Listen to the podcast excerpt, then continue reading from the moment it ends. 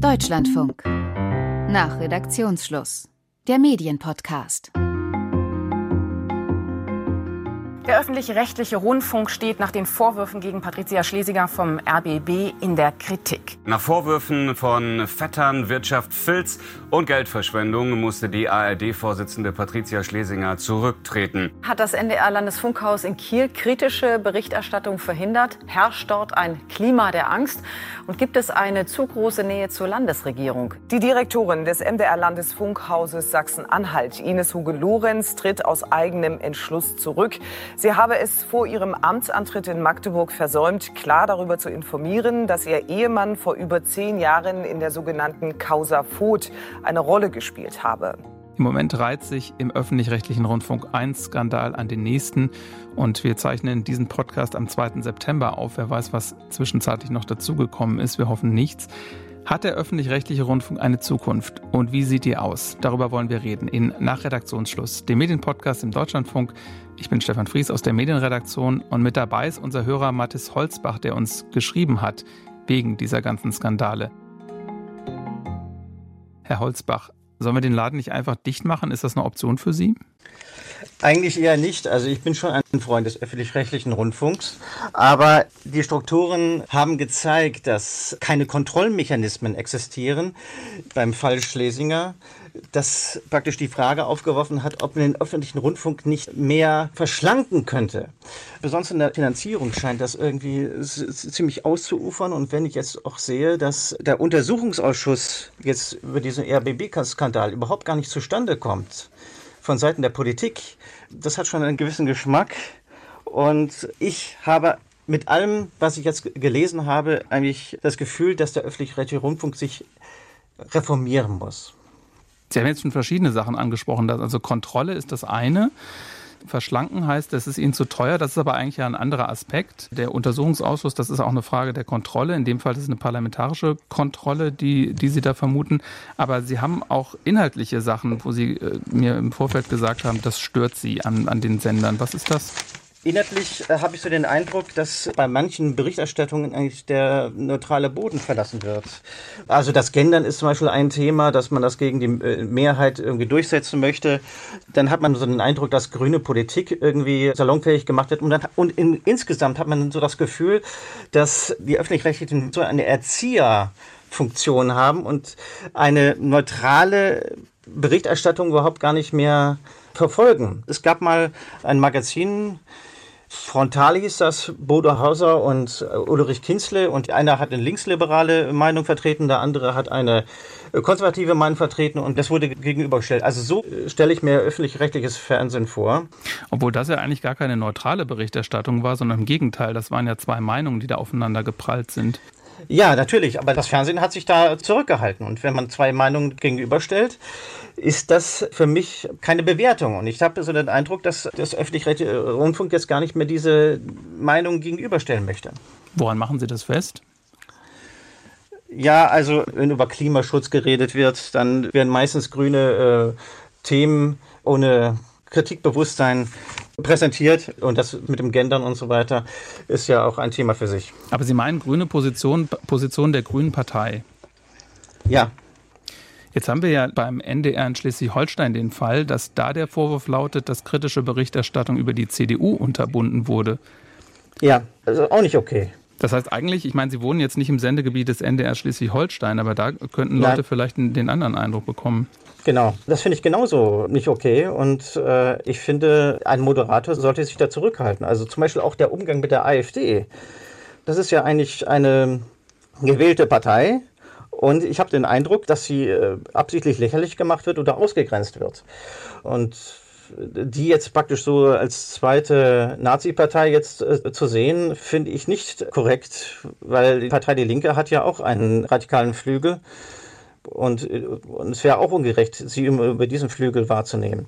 Ich bin jetzt kein, man kann über die AfD denken, wie man will. Ich bin jetzt auch kein Freund der AfD, aber der Umgang, wie mit dieser Partei umgegangen wird, finde ich nicht so okay. Also, die haben auch ein Recht, ernst genommen zu werden. So. Okay, bevor ich jetzt die, die beiden anderen noch an Bord hole, lassen Sie mich gerade noch eine Nachfrage stellen. Das heißt, Sie sind eher ja. dafür, dass Medien verschiedene Positionen abbilden sollen, aber nicht unbedingt kommentieren. Ja, das Kommentieren kann man ja dann Politikern lassen, also wie, zum Beispiel wie Herrn Broster aus der SPD oder äh, Herrn Merz aus der CDU. Was schätzen Sie denn am öffentlich-rechtlichen Rundfunk? Dass er informiert und dass er eine gewisse Unabhängigkeit darstellt. Und diese Information möchte ich als Hörer oder als äh, Fernsehzuschauer möchte ich haben. Und okay. Ich hole mal den nächsten in die Runde dazu. Ich bin Carsten Broster, ich bin Senator für Kultur und Medien hier in Hamburg und im Nebenamt darf ich noch die Medien- und Netzpolitische Kommission des SPD-Parteivorstandes leiten. Herr Broster, das ist Kritik, die Sie wahrscheinlich öfter hören am öffentlich-rechtlichen Rundfunk. Sie gehören ja zu denjenigen, die den Rahmen des öffentlichen rechtlichen Rundfunks mitgestalten. Was sagen Sie dazu der Kritik von Herrn Holzbach? Naja, die Kritik bezog sich ja auf sehr unterschiedliche Perspektiven und ich glaube, es lohnt auch, die verschiedenen Aspekte auseinanderzuhalten. Also wir haben zum einen eine Diskussion, die wir auch schon seit längerem haben, darüber, wie unsere Erwartungen über den Auftrag an den öffentlich-rechtlichen Rundfunk und wie wird er finanziert. Da haben wir vor ein paar Jahren mit dem Haushaltsbeitrag ja eine, eine fundamentale Umstellung äh, vorgenommen, die im Prinzip dazu führt, dass wir sagen, der öffentlich-rechtliche Rundfunk ist aus unserer Sicht so demokratierelevant, dass jeder Haushalt der Republik auch an seiner Finanzierung zu beteiligen ist. Die zweite Frage ist die nach der Kontrolle. Beim öffentlich-rechtlichen haben wir das Problem, dass man nicht sagen kann, der Staat kontrolliert. Das gilt übrigens beim Privaten auch. Wenn der Staat das kontrollieren würde, hätten wir einen Einfluss auf die Medien, die keiner in einer Demokratie haben wollen kann. Insofern die Entscheidung der sogenannten binnenpluralen Kontrolle das heißt, wir entsenden in die Gremien, in die Rundfunkräte und in die Fernsehräte und in die Verwaltungsräte Vertreterinnen und Vertreter unterschiedlicher gesellschaftlicher Gruppen, die dann dort nicht mehr als Vertreter der Gruppen, sondern als Vertreter der Gesellschaft die Anliegen der Gesellschaft gegenüber den Sendern zum Ausdruck bringen. Da stellen wir fest, dass da offensichtlich äh, sagen Nachschärfungsbedarf besteht. Wir haben aber mit dem Staatsvertrag, der gerade auch äh, sagen in der Abstimmung zwischen den Ländern ist, der schon im Text steht, der jetzt durch die Landtage muss, Regeln, wie wir die Gremien stärken wollen. Das Dritte ist dann die Frage, was machen die Sender intern in der Art und Weise, wie sie Berichterstattung organisieren? Und da habe ich gerade eben eine ganze Menge sozusagen Voraltung gegenüber dem öffentlich-rechtlichen Rundfunk gehört, die ich größtenteils, muss ich gestehen, nicht teile. Aber natürlich müssen sich Sender und Redaktionen immer wieder prüfen. Sehen wir alles, berichten wir alles oder verengen wir uns gerade, weil wir Routinen erarbeiten, die irgendwie vielleicht nicht passend sind. Da allerdings sollte Politik sich tunlichst raushalten. Das ist ein Job, den freie Journalistinnen und Journalisten Journalisten selber organisieren müssen. Jetzt wollen wir über die Zukunft des öffentlich-rechtlichen Rundfunks sprechen. Ich verstehe Sie jetzt so ein bisschen insgesamt so, Herr Broster, als gäbe es da gar nicht so viel zu verändern, um in die Zukunft zu gehen, oder? Na, das wäre falsch. Es gibt eine ganze okay. Menge zu verändern, und zwar allein schon deshalb, weil das Mediensystem sich so brutal verändert. Also die Logik für diese, sagen, das duale Mediensystem, wie wir dann ja sagen, also privatwirtschaftlich hier, öffentlich-rechtlich da, das hatte mal was damit zu tun, dass es so wenig Frequenzen gibt. Und weil man einfach so wenig ausspielen konnte. Und da hat man gesagt, das darf sich jetzt nicht am Markt zufällig entscheiden, wer das macht, sondern das wollen wir gesellschaftlich äh, sagen bestimmen. So ist die Idee des öffentlich-rechtlichen Rundfunks dann über die BBC, dann den NWDR auch nach, nach Deutschland gekommen. Dieses Problem der Knappheit, das wir dann öffentlich lösen müssen, haben wir in der Form ja nicht mehr. Ich kann unbegrenzt viel senden, streamen, auf digitalen Plattformen Dinge machen, die noch vor 20, 30 Jahren völlig undenkbar gewesen sind. Das heißt, die Frage der Begründbarkeit des öffentlich-rechtlichen Rundfunks heute ist schon eher eine, die was zu tun hat mit seiner öffentlich-rechtlichen Qualität und mit besonderen inhaltlichen Anforderungen Anforderungen daran, wie eine Berichterstattung und wie ein Programm auszusehen hat. Und das verändert sich in Medienwelten gerade fundamental. Und die Frage, was macht das Besondere des öffentlich-rechtlichen in diesen Kontexten aus? Das ist die inhaltlich entscheidende Frage und vor der stehen auch gerade die Sender.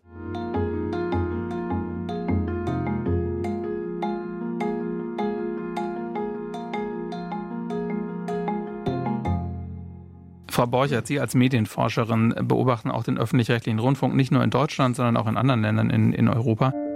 Mein Name ist Alexandra Borchert. Ich bin Medienforscherin, Journalistin und äh, leite das Journalism Innovators Program an der Hamburg Media School.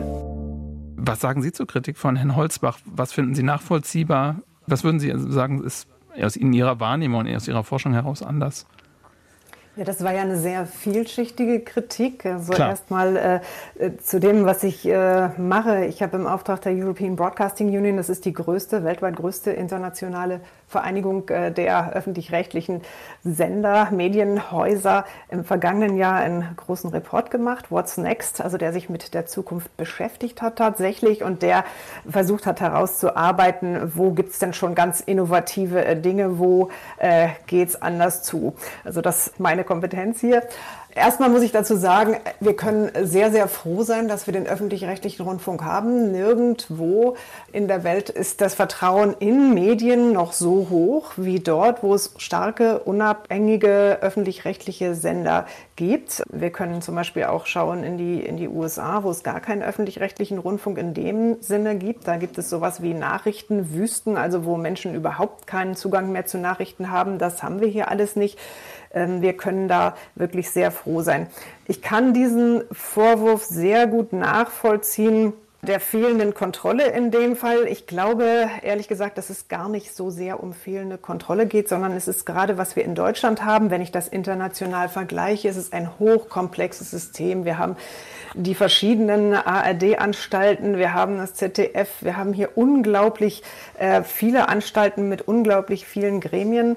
Äh, soweit ich das weiß, äh, gibt es sowas in keinem einzigen anderen Land. Da ist das alles ein bisschen klarer äh, strukturiert. Und ja, je mehr solche gewachsenen äh, Strukturen da sind, desto schwieriger ist es natürlich auch zu reformieren, weil ähm, natürlich da immer interne Kräfte auch äh, am Werk sind. niemand wird gerne seinen Job los und jeder ist stolz auf das, was er macht. Und sobald man was reformiert, muss man Menschen auch was wegnehmen. Nichtsdestotrotz sehe ich, dass das in anderen Ländern manchmal etwas äh, beherzter passiert. Also ich habe das Beispiel beim, beim schwedischen Fernsehen, wo zum Teil wirklich Dutzende Führungskräfte ausgetauscht wurden, sich jeder neu bewerben musste, weil man gesagt hat, wir müssen das jetzt anders aufstellen. Wir haben hier die Digitalisierung zum Beispiel verschlafen. Also ähm, man kann da sicherlich einiges tun und gerade in Deutschland gibt es extrem viele Doppelstrukturen. Das Rad wird sehr oft neu erfunden mit jedem Intendanten, jeder Intendantin, äh, die natürlich sich auch profilieren wollen und, und dann was Neues anstoßen. Im gewissen Maße entspricht das natürlich unserem föderalistischen System und eine gewisse Konkurrenz ist ja auch gut, weil man sich da auch in der Innovation vorantreiben kann, aber die Aufgabenteilung ist einfach nicht klar. Was die inhaltliche Ausrichtung angeht, das ist natürlich das Thema Neutralität ist natürlich ganz schwer, weil Neutralität oder schwierig zu greifen, Neutralität ist ja für jeden etwas anderes. Und der öffentlich-rechtliche Rundfunk hat wie kein anderer den Auftrag, alle zu bedienen, alle abzuholen. Und da sehe ich das größte Problem, was der öffentlich-rechtliche Rundfunk im Moment hat. Und das gilt auch international. Zum Beispiel junge Zielgruppen da abzuholen, wo sie sind, ähm, denen ein Angebot zu machen, was die auch attraktiv finden, weil wenn dem öffentlich-rechtlichen Rundfunk oder den Sendern wirklich das junge Publikum verloren geht, dann verliert er auch ein Stück weit seine Legitimität. Okay, jetzt habe ich zuerst gedacht, wir ja. könnten das trennen mit Struktur und Inhalt, aber merke jetzt gerade bei dem, was Sie sagen, Frau Borchert, dass das eigentlich gar nicht so geht, weil wenn man sagt, der Rundfunk soll vielleicht schlanker werden, dann haben wir vielleicht das Problem, dass bestimmte Zielgruppen eben nicht mehr erreicht werden können. Aber weil Sie eben gesagt haben, das ist ein hochkomplexes System, das muss man vielleicht nochmal dazu sagen. Die ARD ist zwar ein Zusammenschluss von neun Landesrundfunkanstalten, vom WDR bis BR, aber das sind ja alles eigene Sendeanstalten. Das sieht man jetzt auch am RBB. Da kann die ARD als Gemeinschaft nicht helfen, sondern der RBB muss das irgendwie selbst für sich klären weil die eigenständig sind. Das heißt, wenn wir über eine Reform des öffentlich-rechtlichen Rundfunks reden, geht es entweder um eine, darum, dass jeder Sender sich einzeln reformiert oder, und da sind wir jetzt wieder bei Herrn Broster, es geht um die Rahmenbedingungen des öffentlich-rechtlichen Rundfunks. Und da sehen Sie, Herr Broster, wir haben eben schon kurz darüber gesprochen, dass es natürlich Dinge gibt, aber wie wäre es einfach mal mit Verkleinern, was Herr Holzbach vorschlägt? Naja, verkleinern, das ist ja die Frage, was heißt denn verkleinern? Machen wir es mal konkret. Wenn Sie das machen wollen, dann müssten Sie Mehrheiten dafür hinbekommen, indem Sie beispielsweise sagen, Sie verringern die Anzahl der Landesrundfunkanstalten.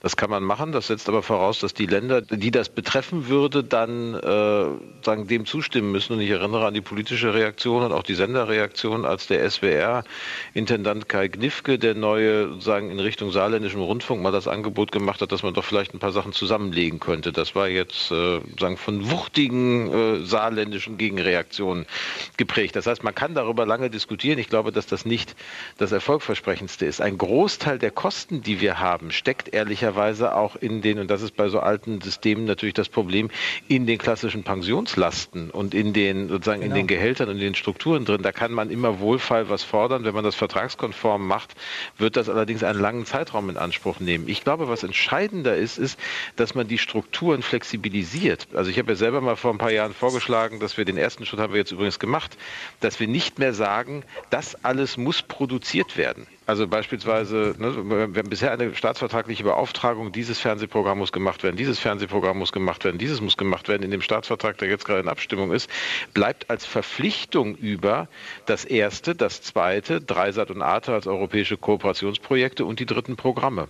Alles andere ist tatsächlich, wir haben ja noch einiges andere an, an, an Angeboten, kann man auch verändern, kann man auch ins Digitale übersetzen und kann sich andere Wege finden und aussuchen, das äh, sozusagen das eigene Publikum zu erreichen. Halte ich für einen wesentlichen Schritt, mit dem ich perspektivisch auch effizienter sein kann, unter Umständen auch Kosten einsparen kann und mehr ins Programm stecken kann. Eine zweite Geschichte ist, dass man im Schritt danach sich dann ja fragen muss, ist es eigentlich richtig, dass wir noch in einem so aufwendigen Verfahren die Sender melden an, dann wird überprüft und dann wird geguckt und sagen, äh, perspektivisch den Beitrag bestimmen oder ob wir da nicht auch zu Verfahren kommen, wo ich zum Beispiel sage, es gibt ein Budget, dieses Budget steigt nach einem bestimmten automatisierten Verfahren, man guckt, ob ob das reicht oder nicht. Das kann auch ein bisschen knapp unterhalb der Inflation bleiben. Dadurch entsteht ein Spardruck und wie dann der sozusagen spart wird, konkret entscheiden dann aber die Sender und nicht irgendwelche Politiker. Ich glaube, dass wir in der Rundfunkkommission bestimmen, wo gespart werden soll.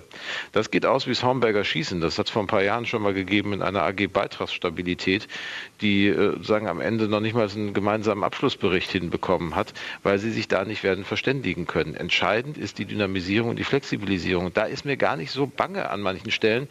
Das Beispiel, wie erreiche ich junge Zuschauerinnen und Zuschauer ist angesprochen worden. Ich finde die Arbeit und auch gerade die konkrete Formatarbeit, die in so einem Projekt wie Funk geleistet wird, da sieht man, wie das gehen kann und wie das funktionieren kann und wie man sozusagen auch konkrete Angebote entwickeln kann für jüngere Leute, die was mit öffentlich-rechtlicher Qualität zu tun haben aber nicht mehr in so einem klassischen Wir machen einen Jugendkanal-Logik okay, ausgestrahlt werden. Da dann, muss dann, ich hin. Ja, dann ähm, möchte ich mal Herrn Holzbach fragen, worauf würden Sie gerne verzichten? Ich erwarte jetzt von Ihnen, damit wir mal ein bisschen zu Potte kommen, Nennen Sie ja. Sender, die, auf die Sie verzichten können oder Sendungen oder Sendestrecken oder so? Grundsätzlich habe ich mich selbst gefragt, bevor, bevor das Gespräch kam, was ist eigentlich der Auftrag des öffentlich-rechtlichen Rundfunks?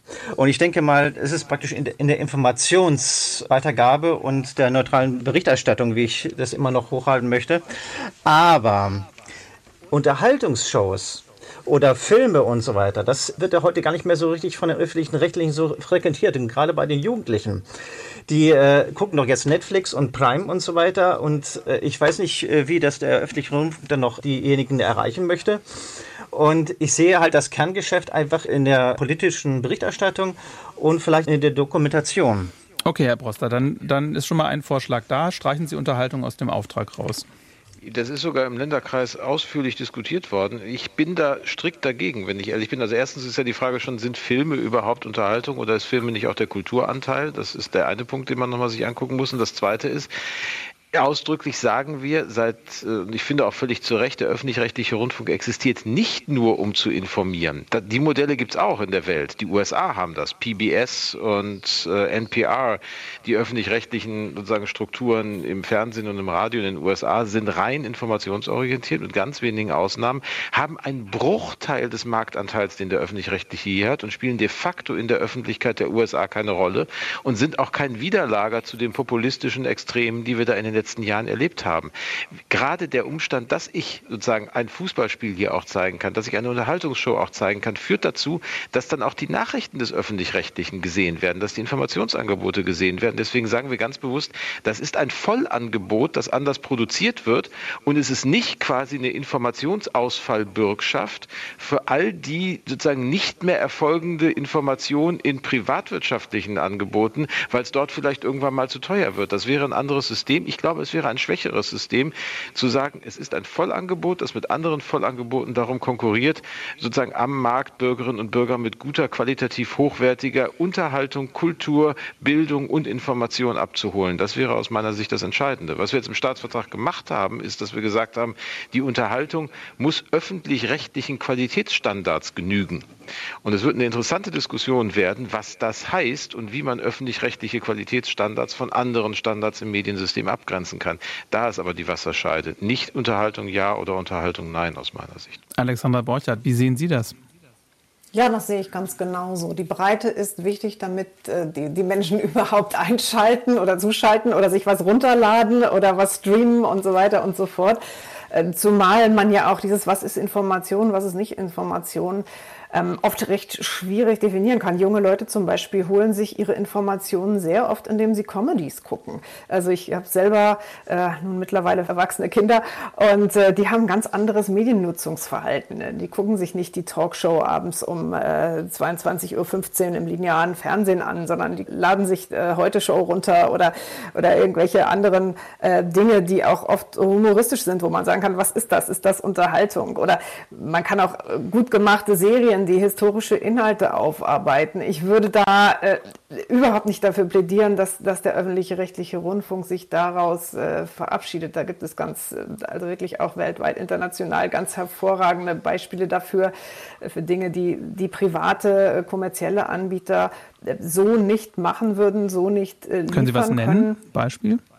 Also es gibt diese Serien, die zum Beispiel eben sich, sich mit der, ähm, wir haben gerade kürzlich darüber unterhalten, uns über diese, dieses, was, was in meiner Kindheit lief, ja, die, diese äh, Holocaust-Aufarbeitung, die Serie hieß Holocaust, glaube ich sogar, äh, zum Beispiel. Das war so ein, so ein Straßenfeger, das ist schon, schon ewig her, aber da haben viele Menschen in Deutschland zum ersten Mal sich wirklich intensiv und emotional mit dem Holocaust auseinandergesetzt. Das ist nun wirklich schon, schon sehr lange her, aber es gibt auch ja, äh, politische Serien jetzt, die sich mit der jüngeren Vergangenheit beschäftigen, Vielleicht, wenn ich ganz kurz sagen helfen darf, weil also der Holocaust war ja eine US-amerikanische Serie noch, insofern, das war ja keine Auftragsproduktion des Öffentlich-Rechtlichen, aber, aber es, gibt eine, es gibt eine Studie tatsächlich, die ist ein paar Jahre schon alt, die ich sehr instruktiv fand, von Andreas Dörner aus Marburg, sagen, der mal verglichen hat, ganz banal im ZDF-Programm, wenn die Leute das Heute-Journal gucken und wenn die Leute Forsthaus Falkenau, die Serie gab es damals noch, gucken,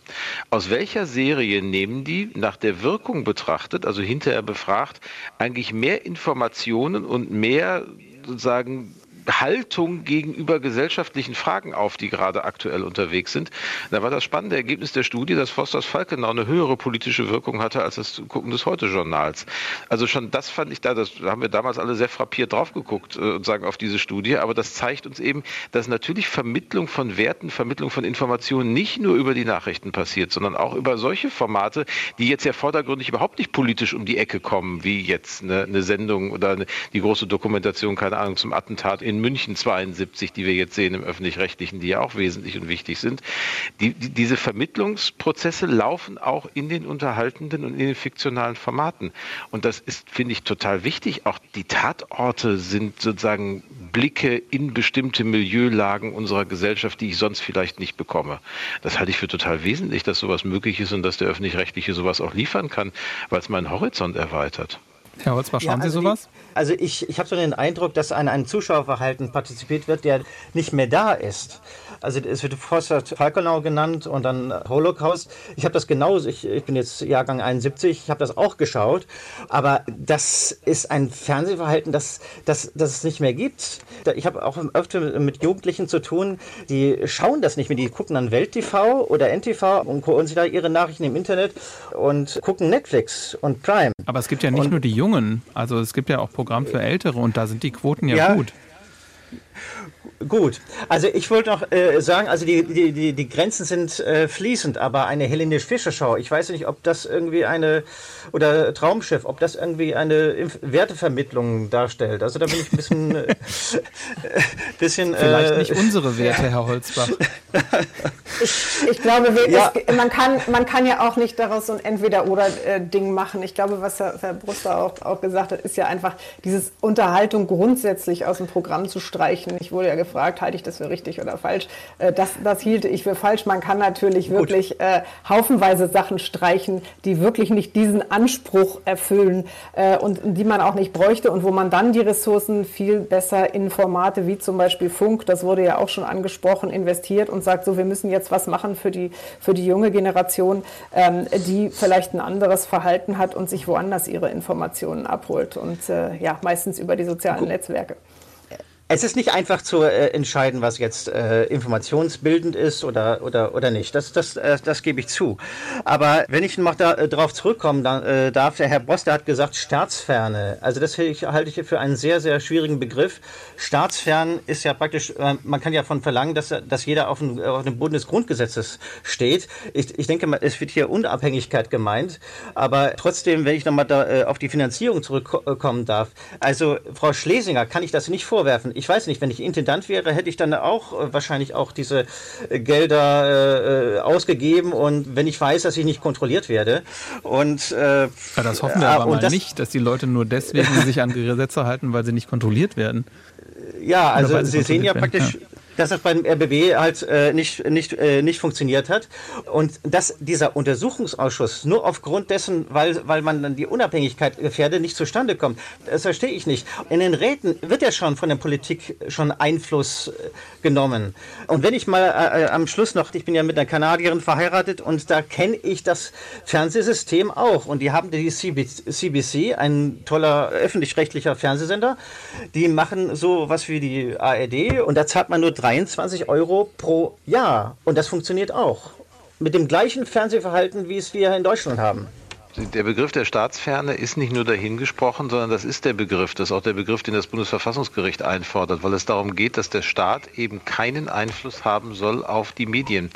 Und das ist auch durchaus eine bittere historische Erfahrung, von der ich jetzt nicht ablassen würde. Und deswegen ist es eben auch ja. nicht so einfach, aus der, also aus der staatlichen Politik heraus ähm, sozusagen da Einfluss zu nehmen, sondern das muss gesellschaftlich organisiert werden. Und wir müssen uns jetzt angucken in den Staatsverträgen, die wir schreiben, ob die gesellschaftlichen Möglichkeiten da so, so gegeben sind. Wir haben vom paar Jahren ein Urteil gehabt. Sagen, da war das Land Hamburg äh, einer der beiden Kläger vom Bundesverfassungsgericht über die Frage, ob in den ZDF-Gremien zu viele Vertreterinnen und Vertreter des Staates sitzen. Das, das Bundesverfassungsgericht hat deutlich gesagt, es dürfen nicht mehr als ein Drittel, ein Drittel der Räte sozusagen besetzt werden von Vertreterinnen und Vertretern, die in irgendeiner Art und Weise eine Nähe zu staatlichen Organisationen haben. Damit eben keine beherrschende Mehrheit dort entstehen kann, sondern dass das ein gesellschaftlicher Punkt bleibt. Und das halte ich auch tatsächlich für wesentlich und wichtig, dass wir diese Errungenschaft nicht nehmen. Und wir sehen zum Thema Finanzierung an anderer Stelle, was es bedeutet, wenn man diese Staatsferne nicht mehr organisiert. Also die BBC beispielsweise ist abhängig davon, dass in, Großbritannien das Parlament ihnen einen Anteil am Steueraufkommen zuweist. Und da kann man tatsächlich mit Haushaltsbeschlüssen äh, dafür sorgen, dass die BBC in Probleme kommt. Und das hat die Regierung von Boris Johnson weitlich ausgenutzt. Mir gefällt die Berichterstattung nicht. Also versuche ich mal zu reduzieren. Auch in Frankreich eine Geschichte, dass man jetzt sagt, man sozusagen versucht irgendwie irgendwie die Leute von, der, von den Beiträgen zu entlasten und dann wird das steuerfinanziert. Das sind alles Gefährdungen der Freiheit, weil am Ende dann auf einmal politische Opportunitäten darüber entscheiden, wie viel Mittel eine sozusagen freie und unabhängige Berichterstattung noch zur Verfügung haben darf. Da ist mir mit der Haushaltsabgabe, die in der Form normiert ist, wie wir es haben, ein deutlich äh, stabileres System sehr viel lieber, weil das, da, weil das sichert, dass tatsächlich die Unabhängigkeit gegeben ist. Wir müssen es dann trotzdem schaffen, Effizienz zu steigern innerhalb des Systems. Aber nicht, indem ich das Ganze in die Hände von Politikern gebe, die sich dann nach der Maßgabe, ich bin in der Talkshow schlecht behandelt worden, darüber unterhalten, wie viel Geld das System in den nächsten Jahren haben soll. Damit würden wir Demokratie aktiv schwächen aus meiner Sicht.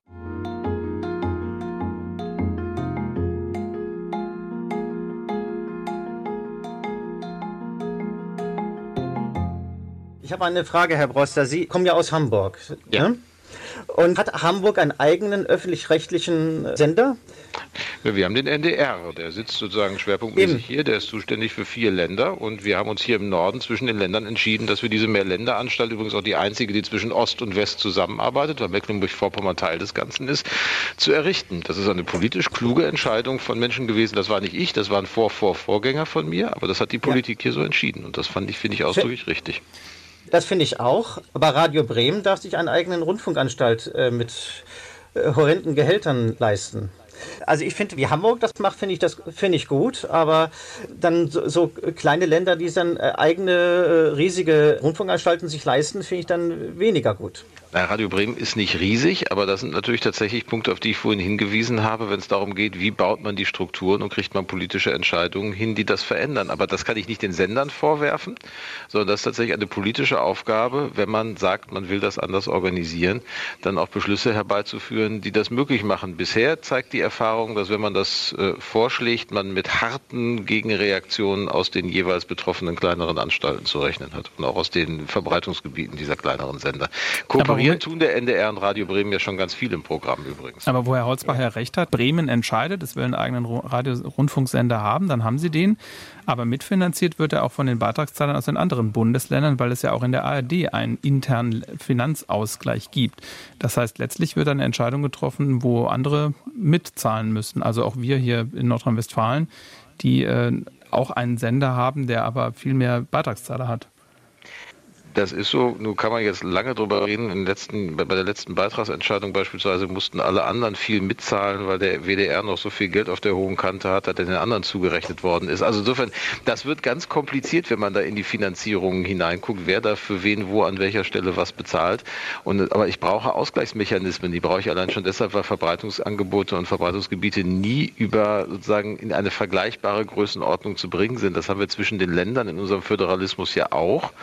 Und Hamburg als eines von vier Ländern momentan, die den Länderfinanzausgleich äh, einzahlen, kennt das Gefühl, woanders was mitzufinanzieren.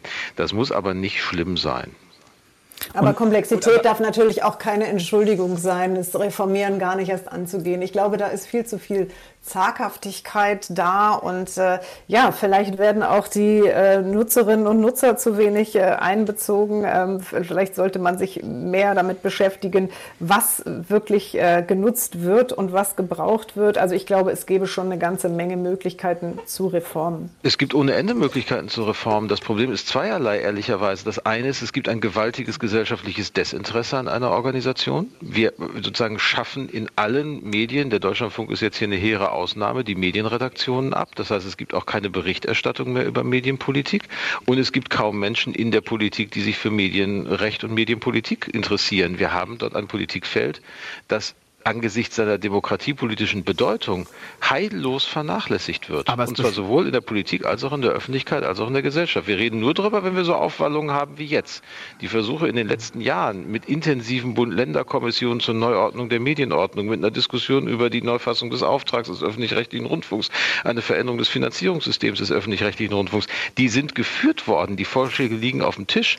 Öffentlichkeit erzeugen sie damit nicht. Aber dann ist doch jetzt eine super Zeit, Herr Broster, weil jetzt wegen der äh, Skandale bei verschiedenen Rundfunkanstalten ein Rieseninteresse da ist, da was zu machen. Eigentlich müssen, können Sie sich jetzt gar nicht beklagen.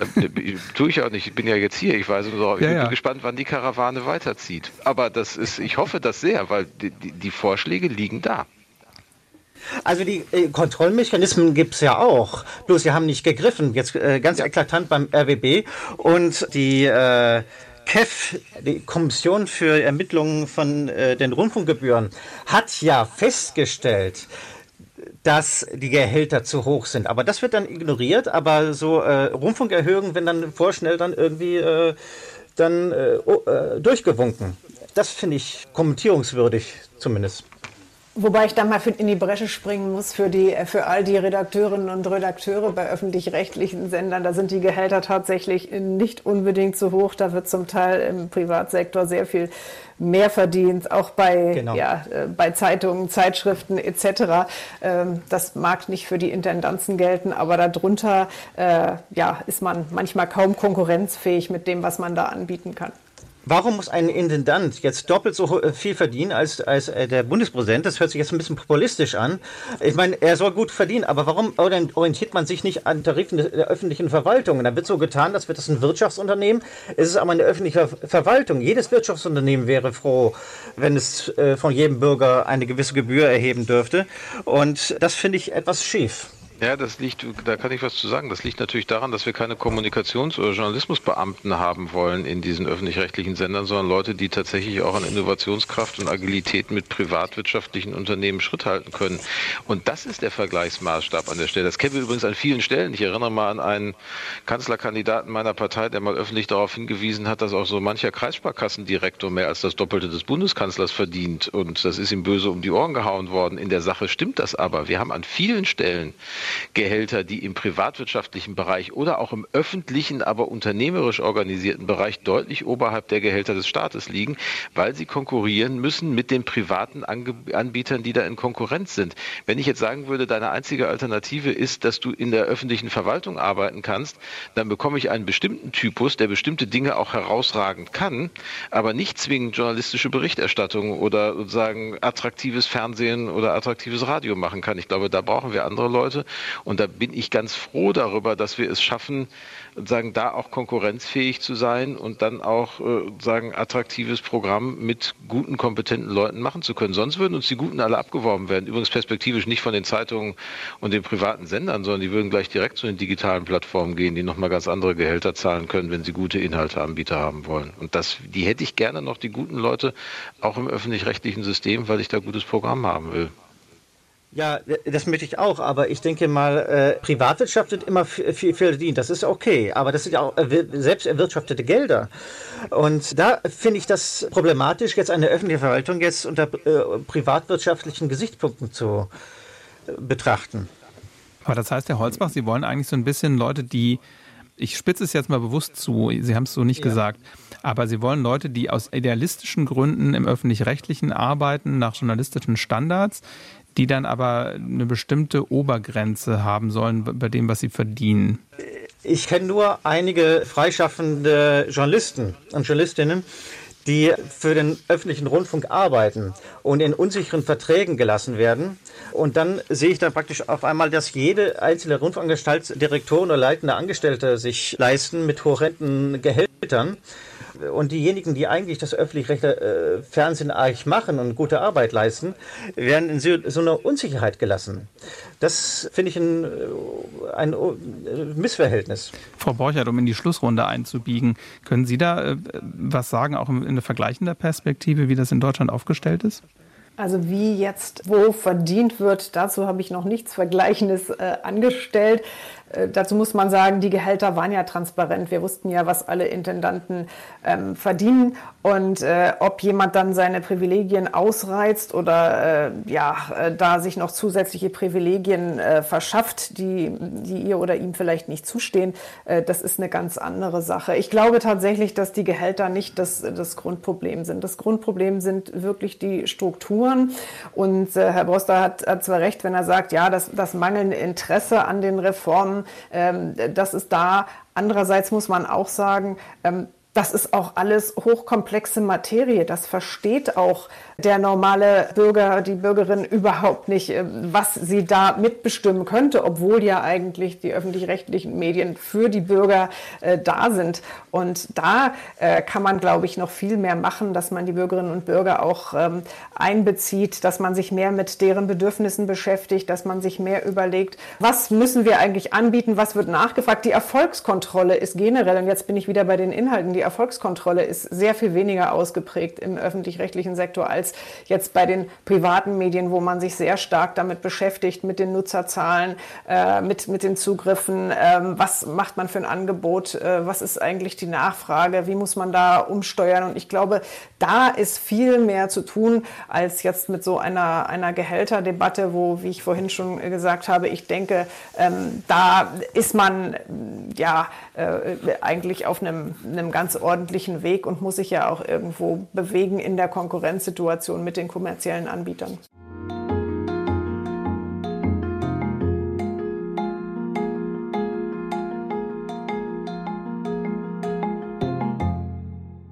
So, jetzt haben wir ganz lange geredet und mir war natürlich von, von vornherein klar, dass dieses Thema viel zu groß ist für eine kleine Gesprächsrunde.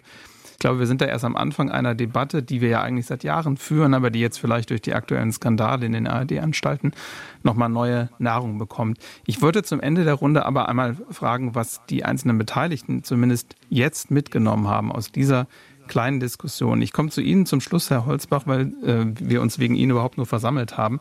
Ich fange mal bei Herrn Broster an. Was, was nehmen Sie mit aus der Debatte, auch für Ihre Politik? Na, ich nehme mit aus der Debatte, dass tatsächlich es eine ganz zentrale Aufgabe sein wird, verstehbar und auch öffentlich relevant zu begründen, was den öffentlich-rechtlichen Rundfunk in seinem Wert für unsere Gesellschaft ausmacht. Weil ich tatsächlich finde, dass wir uns nicht dahinter zurückziehen sollten, zu sagen, das ist alles so komplex, wir verstehen das nicht und deswegen müssen das ein paar Spezialisten in den Staatskanzleien in Staatsverträge schreiben und äh, nehmen gleichzeitig die Kritik, äh, wie sie hier geäußert worden ist, dann nicht weiter wahr, weil wir sie ja wegargumentieren können. Sondern es geht, glaube ich, schon darum, dass wir gesellschaftlich es hinbekommen, die breite Debatte darüber zu führen, was wir mit einem öffentlich-rechtlichen Kommunikationsangebot eigentlich erreichen wollen. Und diese Debatte nicht nur zu führen, wenn alle aufgeregt sind, weil irgendwas schiefgelaufen ist, sondern aus einer Verantwortung für unsere Öffentlichkeit und für unsere Demokratie heraus. Dafür weiter mich einzusetzen, das nehme ich mit. Frau Borchardt. Ja, das sehe ich ähnlich. Bei uns wird diese Debatte viel zu wenig äh, geführt. In der Schweiz gab es ja vor ein paar Jahren zum Beispiel mal ein Referendum darüber. Das war ein schöner Anlass, wirklich da mit allen Argumenten mal rauszugehen, die auf den Tisch zu legen, die Debatte zu führen. Und so ein äh, ja, Skandal, solche Affären, wo es jetzt um Gehälter geht, die lenken eigentlich von den eigentlichen Problemen ab. Und deswegen äh, finde ich es auch wirklich extrem wichtig, mal rauszustellen, wofür äh, steht der öffentlich-rechtliche Rundfunk, wofür ist er da? ich nehme natürlich auch wirklich diese, diese Kritik mit und die sagt mir immer wieder, wir müssen mehr über äh, ja, diesen Begriff der Neutralität im Journalismus reden. Was, was wird damit eigentlich gemeint? Ist es Neutralität? Ist es eigentlich nur dieses, der hat gesagt, die hat gesagt? Ich glaube, journalistische Qualität muss im, im Zentrum stehen äh, des Angebots des öffentlich-rechtlichen Rundfunks und da muss auch klar gemacht werden, dass es auch unverhandelbare äh, Dinge gibt, wie zum Beispiel ja, das Bewahren der, der Demokratie, wo jeder Journalist, jede Journalistin äh, einfach dahinter steht und da auch keine inhaltlichen Kompromisse machen kann. Oder, ähm, wir sind dazu jetzt nicht gekommen, aber das Thema äh, Klimaschutz wurde angesprochen. Was ist, sind da die verhandelbaren Dinge, nämlich die Wege, die Lösungen, wie wir uns dahin bewegen zu mehr Klimaschutz und was sind eigentlich die unverhandelbaren Werte, Grundsätze, die unverhandelbaren Fakten, auf denen äh, wir das basieren. Und ich glaube, in dieser Debatte um Neutralität, das, das äh, ist immer sehr, sehr schwammig und ich glaube, da da muss es einfach noch viel mehr Dialog mit dem, mit dem Publikum gehen und eine viel größere äh, Diskussion darüber, wie wollen wir diesen Journalismus haben. Herr Holzbach, was nehmen Sie mit? Also ich habe die Befürchtung, dass man äh, aus der Causa Schlesinger irgendwie jetzt nicht die richtigen Lehren zieht und äh, das äh, irgendwie aussitzen möchte. Das ist meine Befürchtung. Um was, was den Betrieb der Neutralität anbelangt, naja, also es ist so, dass ich vermehrt so mitbekomme, dass die ähm, Journalisten und Journalistinnen äh, also eine erzieherische Funktion wahrnehmen und nicht mehr informieren wollen. Das ist, mein, das ist meine persönliche äh, Meinung und äh, die sich auch mit anderen deckt, wenn ich im Vorfeld des Gesprächs gesprochen habe. Also, aber ich bin dankbar, dass, dass es diese Diskussion gegeben hat und ich werde über diese ganzen Perspektiven, die jetzt angesprochen wurden, äh, nochmal neu nachdenken. Das war nach Redaktionsschluss der Medienpodcast im Deutschlandfunk mit Stefan Fries, Produktion Michael Borgers. Abonnieren Sie uns überall, wo es Podcasts gibt und schicken Sie auch Fragen und Kritik rund um Medien. Vielleicht wollen Sie an das anschließen, was Herr Holzbach gesagt hat, an nachredaktionsschluss.deutschlandfunk.de und dann kommen wir vielleicht auch bald hier ins Gespräch. Bis dann.